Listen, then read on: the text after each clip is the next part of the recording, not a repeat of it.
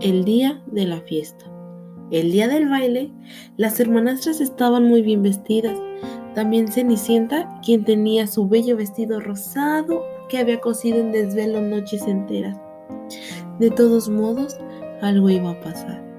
Sus hermanas vieron que Cenicienta estaba hermosamente vestida y por salir al palacio, pero comenzaron a romper su vestido hasta dejarlo hecho pedazos.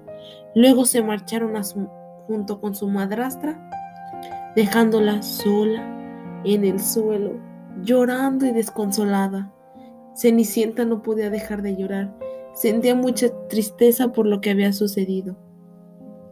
Pero en ese momento apareció la hada madrina y le obsequió un vestido blanco que confeccionó con unos viejos harapos, completamente hermoso.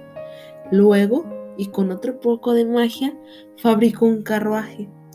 Agradeció a su hada madrina por el vestido, el carruaje y la bella oportunidad de compartir una fiesta en el palacio real. Sin embargo, el hada madrina le advirtió algo a Cenicienta. Ella debería de regresar antes de las 12 de la noche, porque el encantamiento se rompería a esa hora y ella volverá a ser la joven vestida con harapos. Cenicienta aceptó la condición y partió al palacio. Cuando llegó, ella observó que estaban presentes todas las jóvenes del pueblo con la esperanza de ser ellas quienes sean la futura esposa del príncipe.